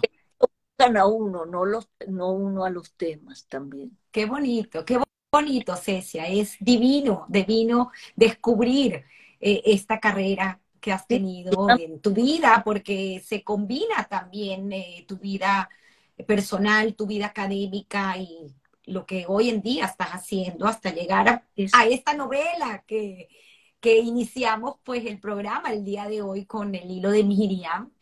Y también entender un poco cómo llegas, porque como bien lo dices, de un cuento pasar a una novela y de ficción, y cómo... Eh, bueno, atención, es mi primera novela editada, pero no es mi primera novela. Tengo ya otra. Una, una se está, está como se dice. Cocinándose. No, todavía no publicando. Dios, Cocinándose, me refiero. Ya está en etapa final, ya le el, el punto final, pero está, ¿cómo se llama? Eh, en el corrector el otro ojo que llama. O sea, eso lo dice Alfonso Reyes, tiene que tener otro ojo. Yo todo, eh, todo uno lo manda a corregir doblemente. Uno, hay cosas que ya después al final uno no las ve. Uno ama a su criatura tanto que no ve los defectos que tiene. Que eso también es otra de las cosas que me llamó muchísimo la atención en mi previa conversación contigo, el tema de, corregir y recorregir. Y... Sí, miles de Sí, sí, sí. Mira, uno mismo, antes, eh, ¿qué te puedo decir? Mil veces, eh, no, no sé, diez, quince veces. Antes con la computadora, cuando yo hacía mis ensayos, yo también los corregía. Se cortaba, se pegaba porque era máquina que uno escribía.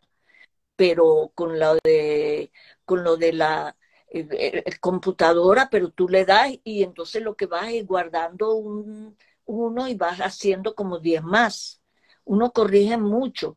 Eso, eh, eh, eh, pocas personas han tenido la genialidad de escribir de corrido. Eso, pero hay que tener el genio metido. Te doy un ejemplo, Mozart y Beethoven, ¿no? Se puede, se puede aplicar a cualquier creación. Mozart publicaba, componía de un solo golpe y no tenía que corregir Incluso él oía una melodía que estaba eh, a capela, que, era como privada de unos monjes, la oyó a escondidas en un sitio y después la logró componer. Era un genio, sí. Beethoven es otro genio, pero está en una biblioteca, está en un museo, los archivos de las veces que él tenía que corregir atormentadamente sus composiciones. Hay como cuatro o cinco eh, veces la escritura de Leonora, de la, de la, ¿cómo se llama? el preámbulo de una ópera. Es increíble. Sí, él, él tenía, él, él, tenía que luchar contra sí mismo y corregía y recorregía.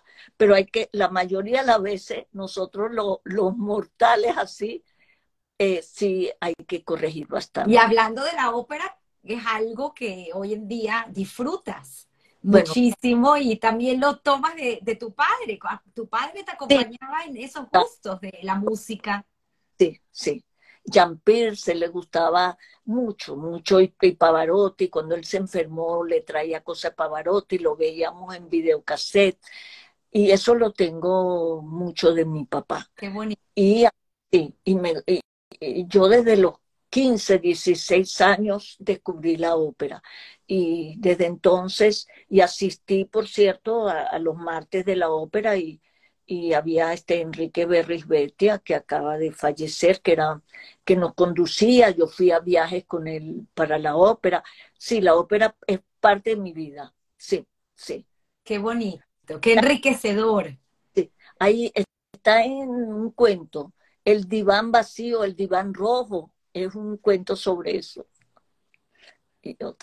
Eh, llegas, eh, eh, como bien lo dices, no es tu primera novela, pero sí la primera novela publicada. Exactamente. Y para esa novela haces un viaje a México. Ah, correcto. Y en ese viaje a México encuentras pues la persona que hoy en día te acompaña, que es Luis. Sí, mira, exactamente. Lo dices muy sofisticadamente, pero em, sí, yo fui a investigar a México algunas cosas, no voy a decirte qué, porque como la novela es como la cábala de lo que no está publicado todavía. Los proyectos, yo lo leí algo bien interesante que dice, los proyectos no se dicen sino cuando se presentan, cuando están listos. ¿Es cierto eso? Muy cierto, y así debe de ser. Sí. Entonces, pero fui a investigar a México algo para otra novela. No, por supuesto, el hilo de Miriam. Entonces, eh, investigando, conocí, me, me recomendaron que me entrevistara con otro historiador que sabía mucho de México y de ese personaje al quien yo estaba investigando. Porque ya yo te conté que yo primero investigo mucho, después a lo mejor me olvido de lo que investigo a la hora que escribo, pero está ahí en mi cerebro, ¿no? Hasta para los cuentos yo investigo bastante, porque es la parte mía que me encanta. Después ya tengo que luchar con las páginas, pero me encanta investigar. Eso me formé en investigación, ¿no?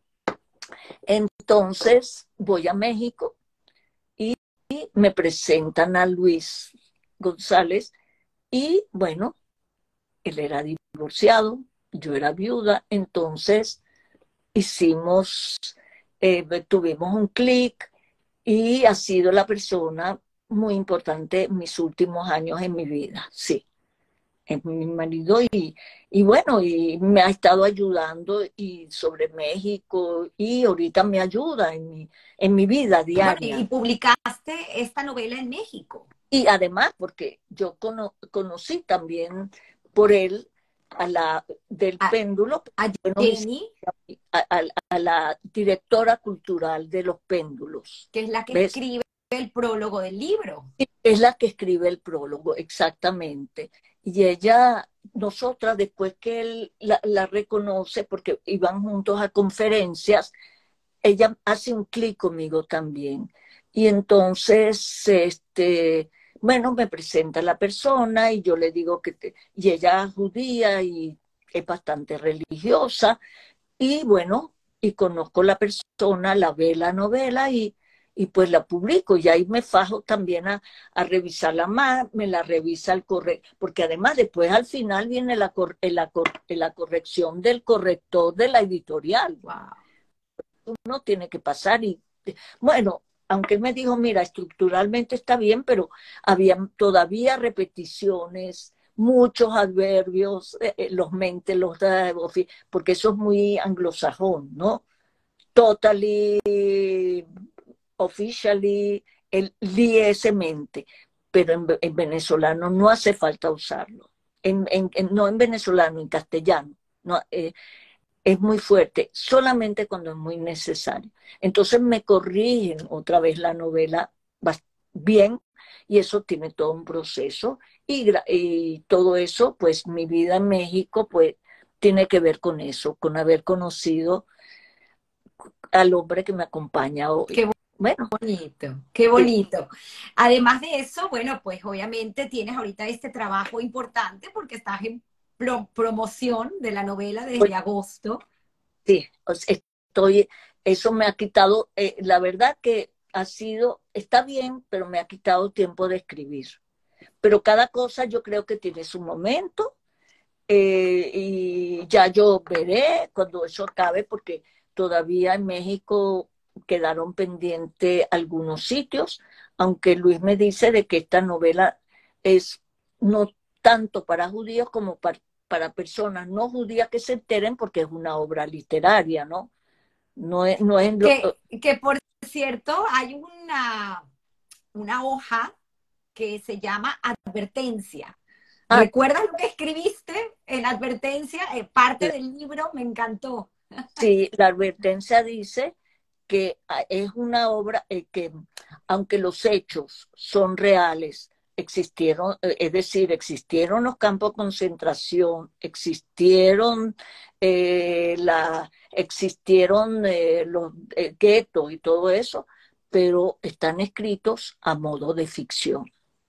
Sin embargo, como puedo decir que la leí parte de la novela, no la he terminado, hay muchas historias que obviamente es tu historia. Es mi historia, claro. Total, total. Pero está de verdad escrita de una manera fascinante, la recomiendo. Ay, gracias. Todos deben comprar el libro. Ojalá que pronto podamos conseguirlo en Amazon. Sería una forma mucho más conveniente. A mí me dijo el, el editor que él tiene el contrato con ebooks que también es eso. Eso lo vamos a hablar ahorita cuando yo llegue a México. Maravilloso, maravilloso. Investigando sobre ti, pues también me encontré con un artículo que, aunque no lleva tu nombre, escriben sobre ti. y es el legado de David Aliso. Sí, hay una. Bueno, porque yo, aunque pocos años antes de Luis, pero tuve 10 años viuda, yo estuve casada con un escritor venezolano, David Aliso, que fue importante, aunque la gente piensa, no sé si es verdad que yo empecé a escribir ficción por conocerlo, pero yo no creo, porque él nunca me dijo nada de eso, que porque yo no escribo, él más bien a veces me corregía mis ensayos, pero el hecho es que él también, eh, lo más importante para él, digamos, es que él se enteró, habló con mis padres sobre el holocausto y entonces leyó sobre Vicental la vida ¿En de biblioteca, en mi biblioteca, ¿no? sí, la biografía de Vicental y también los diarios de Víctor Klemperer, se llama como el director Klemperer, pero una familia de él, que era un judío casado con una no judía, pero por eso se salvó. Sin embargo, él es una biografía bellísima que habla sobre el idioma del totalitarismo. Es unos libros que se los recomiendo a mucha gente, pero no, no está aquí en Venezuela ahorita. Son dos tomos, se los leyó completo y dijo, ¿por qué si en eh, Argentina y tal no, no hubo nazis que se escaparon y se escondieron? porque no en Venezuela? Y en realidad entonces dejó una novela inédita, que tenía, una novela que había completado y se puso a escribir la novela Nunca más Lili Marlene, que está dedicada a mí, que yo pues le dirigí un poquito en eso, la corregí también. Que es una y entonces, historia de nazis escondidos en Mérida. En Mérida, sí, exactamente. Y entonces se narra la historia de Venezuela paralelamente con la historia de ese nazi y cómo fue descubierto y además es un legado, 600 páginas y está dedicada a mí y, y pues la, después de eso falleció. Y es cuando tú haces la publicación de esta obra que él deja sin publicar. Sí, mi querida muerte, sí. Con un prólogo mío, sí. Wow, qué bonito, qué bonitas historias, ¿no? Y, y además creo que bien vale la pena porque son libros que todavía pues están a la mano y se pueden conseguir. Sí, sí. La otra están agotadas, pero yo ya me dediqué más a mi trabajo, pero esa se podría reeditar, está como en Amazon, creo, el Nunca más Lili Marlene. Pero ya mm, mm, la vida da giros y cambios, pero todo es un aprendizaje. Una, una vida extraordinaria porque, bueno, creo que bien vale la pena mencionarlo, el padre de tus hijas, los Fishback. Eh, también encontré un artículo eh, hace poco acerca de los barcos de la esperanza, señor. donde me mencionabas que, bueno, pues tus suegros llegaron ahí, eh, a Venezuela, en estos, en el, el o en el Konigstein. Sí, en uno de esos dos, sí. Entonces ellos se fueron a dar a Mampote y el papá de mis hijas tenía un año de edad cuando eso y creo que uno de los de tus nietos estuvo hace poco en una conmemoración. Eh, le hicieron un video, no sé si fue Jonathan. No me acuerdo, sí. Eh, bueno, yo mi hija ha estado muy metida. Tu hija, eh, correcto, sí, tu hija es quien está muy presente con trabajando. trabajando desde el punto de vista teórico, pues, el tema de la Shoah y en realidad la Shoah se dice más que holocausto, ¿no? Qué bonito, qué bonito, porque así es este legado de sí, esta vida. Ellos, sí, eso yo con la señora Fishba siempre tuve muy buenas relaciones y yo llegué a asistir a reuniones del grupo, que ahí estaba también eh, un cantante de ópera, Hollander, cuya era también fue cantante de ópera y, gente de gente fina. Yo tuve una profesora, la doctora Ritter, fue profesora mía en letras. a ver si seguiremos escuchando tus historias y te recuerdas y te vas a, esos momentos, esos encuentros que a lo mejor tuviste muy joven Sí. Y que no prestaste la atención que merecía y a lo mejor ahorita vuelven a en tu cabeza salir y eh, lo podemos leer en algún cuento. Sí, como no.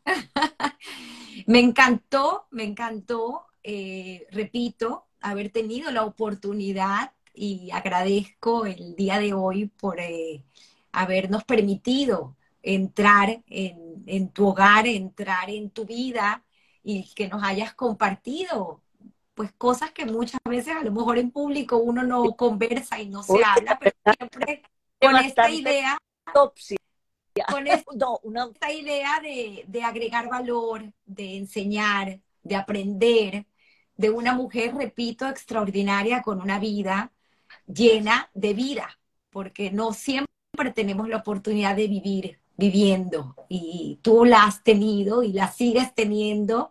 Bendecidas tus hijas y tus nietos. Amén. Y amén, bisnieto. Y un bisnieto, sí. Qué bonito. Y me encantaría pues cerrar, eh, ir cerrando con esta pregunta que creo que sé lo que me vas a contestar, pero pues me encantaría saber, escucharlo de ti acerca de el trabajo y la suerte.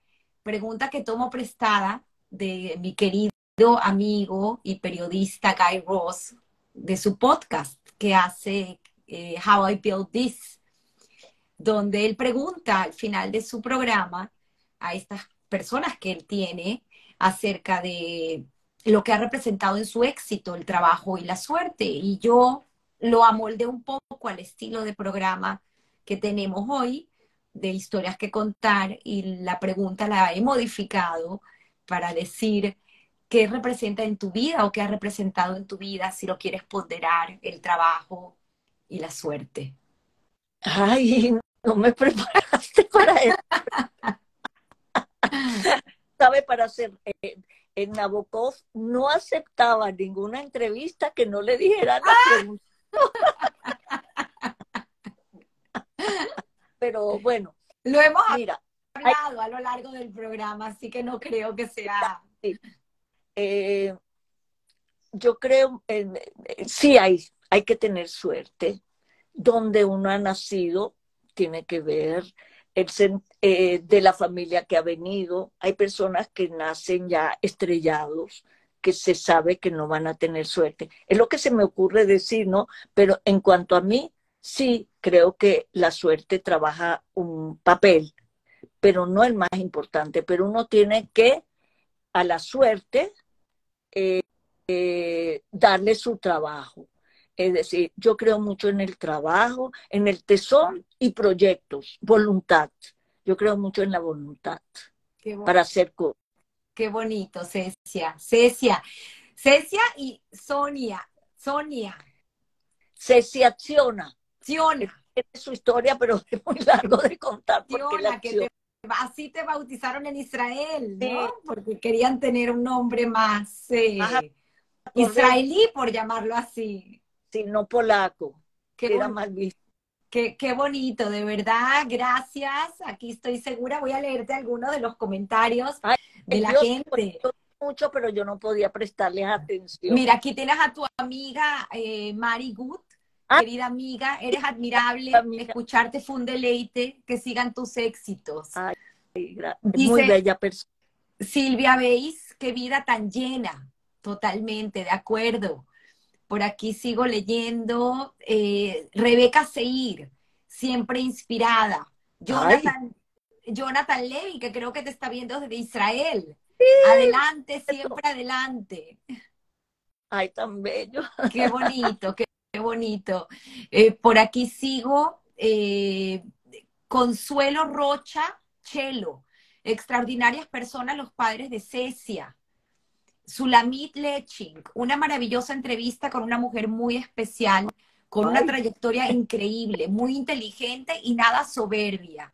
Vale mucho como mujer y persona. Bueno, pues. Qué bonito, qué bonito, de verdad. Rebeca Seir, nuevamente, eh, gracias por recordar a nuestra querida y admirada profesora Rosa Méndez. Eh, y continúa diciendo Rebeca, qué belleza de entrevista y interesante trayectoria de Cecia. Qué bonito. Dice Nancy Seidman Braca. Siona, querida, te saludo con mucho cariño, linda entrevista.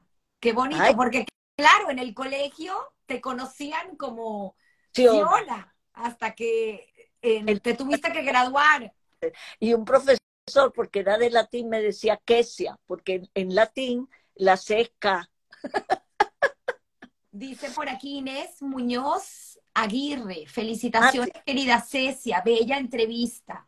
Ah. Eh, Cla Gons, te amo abuela. Ah, me, sí, mi nieta Clara, la única muchacha nieta. Clarita, qué bonita. La mejor abuela del mundo. Sigo, sigo por aquí leyendo. Bueno, es que tienes eh, mucha gente que se conectó no, pude ver. Tas, tas, tas, pero imposible. Tenía que estar concentrada. Ana Mari, 612, realmente admirable la capacidad de sobrevivencia, hablando de, tu padre. Noris Lovera, siempre tan bella, señora Cecia.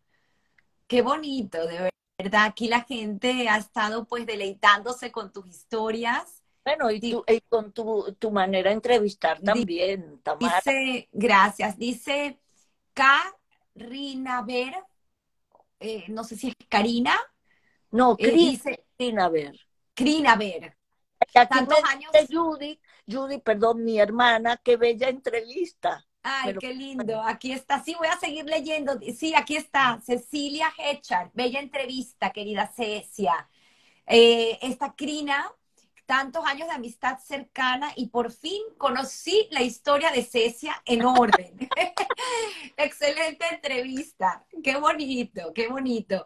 Eh, Good Mari te, leía, que también escribió. Quiero comentar que eh, eh, es algo muy personal, un comentario que quiero hacer y agregar, porque después de haber tenido, no esta semana, sino digo este mes completo, de hablar contigo, Eres una mujer tan brillante y tan inteligente y tan preparada que por eso a veces también a lo mejor es difícil eh, hablar contigo porque de todo quieres decir algo y, con razón porque conoces eh, y creo que tu, tu, mente pues está todo el tiempo trabajando y es lo que te tiene tan bella y tan joven y tan lúcida al día de hoy hoy. Así que muy agradecida, de verdad, muy contenta y feliz de haber conocido a esta extraordinaria mujer y que tiene todavía mucho por dar y por enseñarnos. Gracias, Cecia, y te doy la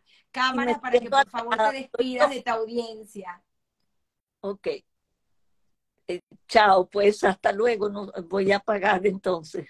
No te preocupes, te puedes despedir con unas palabras antes de cerrar. Ah, no, eh, eh, realmente me siento muy halagada por ti, tanto así que empecé a sudar porque es fuerte, pero te felicito a ti también porque has sabido sacar de mí eso que había, ¿no?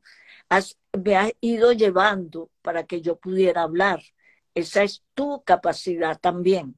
O sea que mucho hay que agradecerte a ti. Qué bonito, Cecia. Muchísimas gracias y recuerden todos cuando la novela salga ya en eh, Amazon, que pronto seguro la tendremos por lo menos escrita, eh, el hilo de Miriam. Recomendada lectura y esperando leer mucho más de ti. Sí.